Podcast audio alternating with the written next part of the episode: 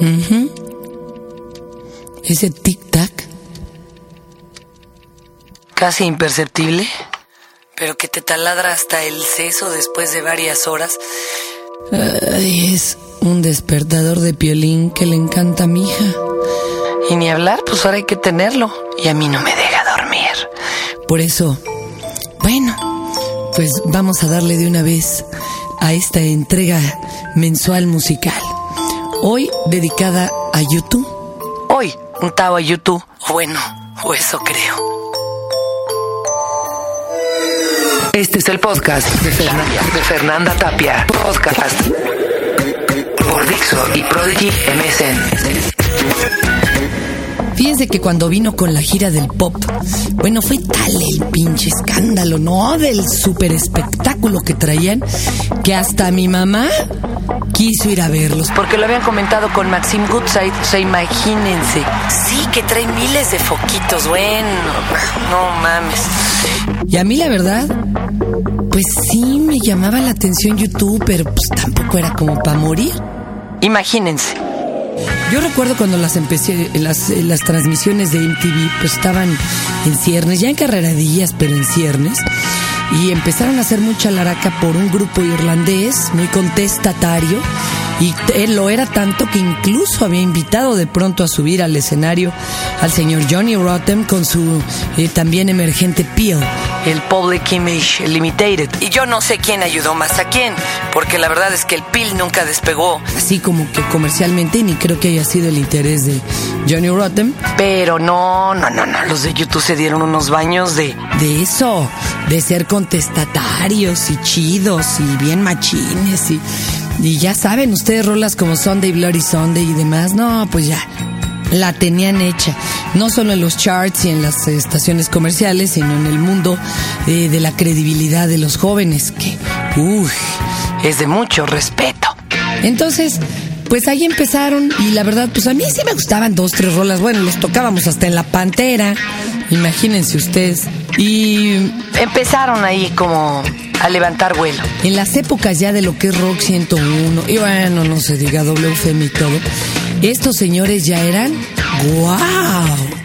Los seguían como moscas. Y decían, tantos millones de jóvenes no pueden estar equivocados. Todo aquello contra lo que iba YouTube era lo que se usaba en su mercadotecnia. Y demás.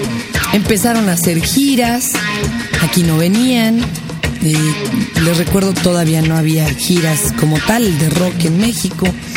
Y cosa por el estilo. Sin embargo, llegó la época en que sí había conciertos que eran súper famosos. Bueno, en Radioactivo los mamaban. Este, empezando por José Álvarez, que era yo creo que su fan número uno en México. Y bueno, pues todos los que habían crecido yendo a Rock 101 y a WFM, pues claro que lo seguían y ahí estaban, evidentemente, muchos en Radioactivo. Y nos tocó dar boletos y a mí me dieron pues un trío de ellos de la zona muy preferente del Sol. Muy preferente es muy hasta adelante, sin ser la primera y segunda fila. Cosa trágica. Y total, llegó el gran día. Fue un pedo llegar al Foro Sol como de costumbre. Los asientos incomodísimos como de costumbre. Y estábamos en una de esas fila 10 a la 17, en donde se oye demasiado y no se ve ni madre. Tanto que los de arribita, los de la zona verde, se burlaban y entre ellos estaba el señor Jordi Soler, que había cargado hasta con el señor Monsiváis, este, para poder ver y disfrutar ese mega espectáculo pop de YouTube. Todo iba bien hasta que arranca el concierto. Claro, se ponen de pie encima de las sillas, los de las filas de adelante, y lo que me esperaba, yo alcanzaba a ver los focos de la parte superior de pop, que eran todo el escenario.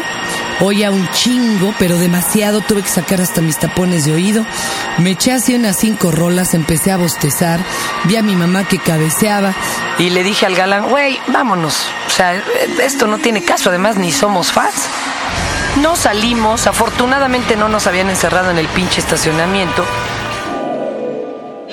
Y al otro día Me habla, bueno, en la madrugada José Álvarez me dice, ¿Viste lo que pasó? y yo, pues, ¿qué pasó, mano? La verdad es que yo me salí tempranísimo. No, hubo un megapedo y resulta que el guarura del hijo de Cedillo golpeó al guarura de Bono y ahorita hay un pedote magnífico. ¿Y sí? Esto quedaba consignado en una notita como de de 5 centímetros por 5 en el periódico Reforma en la parte de espectáculos. ¿Y nadie dijo más? Llegando a la estación, a mi José Álvarez me habló por el teléfono rojo y me dijo, Vamos a grabar una nota y hay que estarla diciendo que estamos indignadísimos por lo sucedido. Dije, no, pues sí debe ser bien indignante porque pues, ¿qué hace un güey hasta con pistola, mano, en el Foro Sol? Y armándosela de pedo a los del grupo. Bueno, se grabó una nota. Y a nosotros se nos armó un megapedo. Este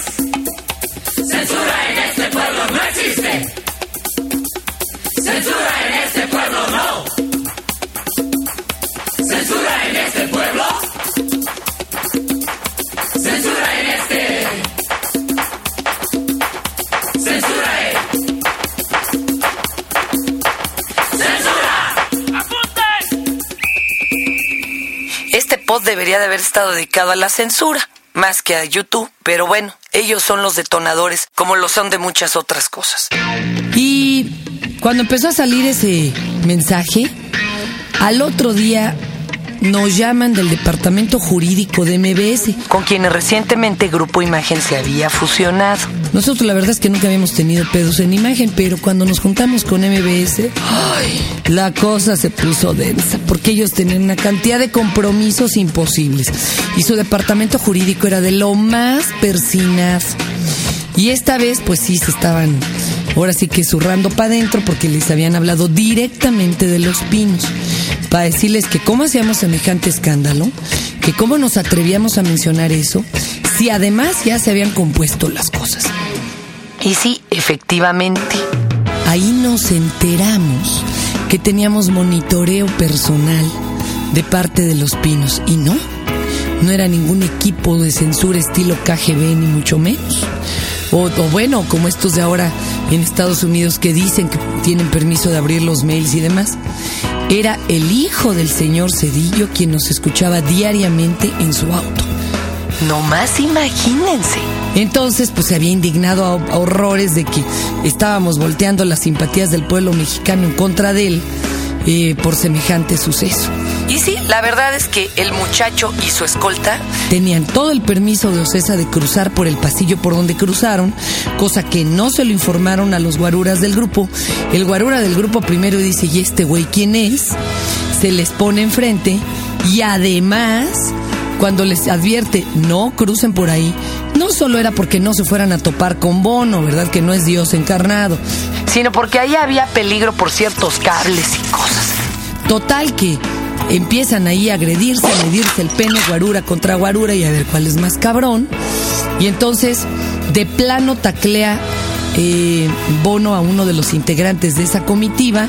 Uy, el guarura de guardias presidenciales que tiene órdenes de desenfundar pistola donde sea y a la menor provocación, pues imaginen ustedes, es el hijo del presidente, no mamen, ¿verdad? Y miren que no lo estoy defendiendo, pues que le mete una patiza. Total Bono se indignó a grados, bueno, inconmensurables y más porque había sido además el hijo del presidente y él estaba en contra de todas esas demostraciones de poder.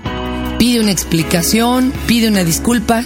Esto es maravilloso porque entonces el hijo de Cedillo lo puede conocer en persona. Le dice, papá, papá, hazme la balona. Citan a esta comitiva por ahí en Los Pinos. Claro, pues se disculpan con Bono, con el golpeado que parece que perdió la vista de un ojo. No me crean mucho, ¿eh? Yo le estoy contando lo que a mí me narraron. Y bueno, pues claro, los hijos de Cedillo felices porque conocen a Bono ahí de paso, ¿no? Le hacen un regalo de disculpa y Bono queda tan indignado que, según esto, no vienen varios años a México.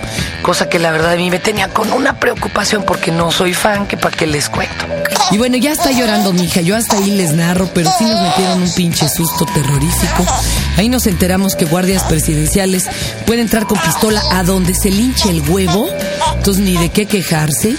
Y bueno, muchos años después nos perdonó Bono. Lo que no sé es si a él lo vaya a perdonar la juventud por traicionarlo y portarse con principios al tratar de juntar lana para los que están muriendo de hambre y en África. Dicen el otro día que Naomi Campbell vio una foto de los muertos de hambre en África y dijo, así me quiero ver pero sin moscas.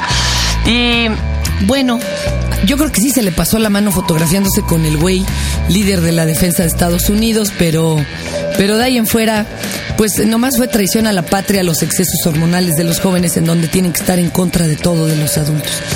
Eh, sin embargo, esto es una historia de censura, más que de admiración por el grupo y bueno, este, ahí la dejo para que ustedes la sopesen. Ojalá que José Álvarez haga lo, lo propio en su espacio. Este, más de, pues bueno, rendirles culto a los señores de YouTube. Desde que abre los ojos por la mañana, va compilando una lista de qué hacer para mantener su dinastía soberana y contra la oposición poderla defender. Abotona su túnica lujosa y ajusta con cuidado su cachucha militar. Al presidente le dicta sus tareas, así empieza el día del general. En decadencia.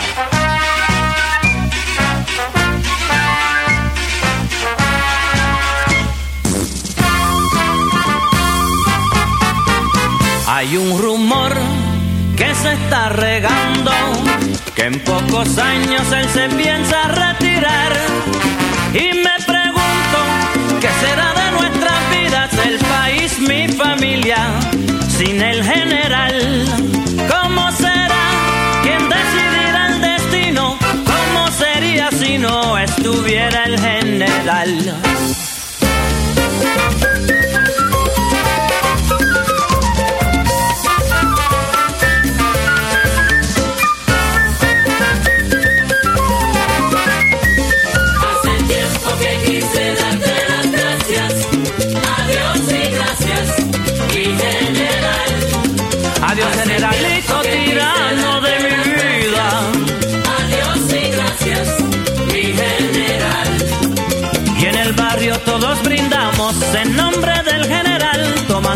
y cerveza fría, esperando el día que pueda descansar. Hace tiempo que quise darte. Y nadie pregunta, dice el general, que junta con junta sale más junta. Tiempo que quise darte las gracias. Adiós y gracias, mi general. O te retiras o te retiran, pero qué día glorioso. Y mira cómo yo gozo al saber que tú te vas. Hace tiempo que quise darte Adiós mon amigo. general. General, Hace tiempo que quise darte las gracias. adiós compañero. este es el podcast de Fernanda, de Fernanda Tapia. Podcast por Dixo y Prodigy MSN.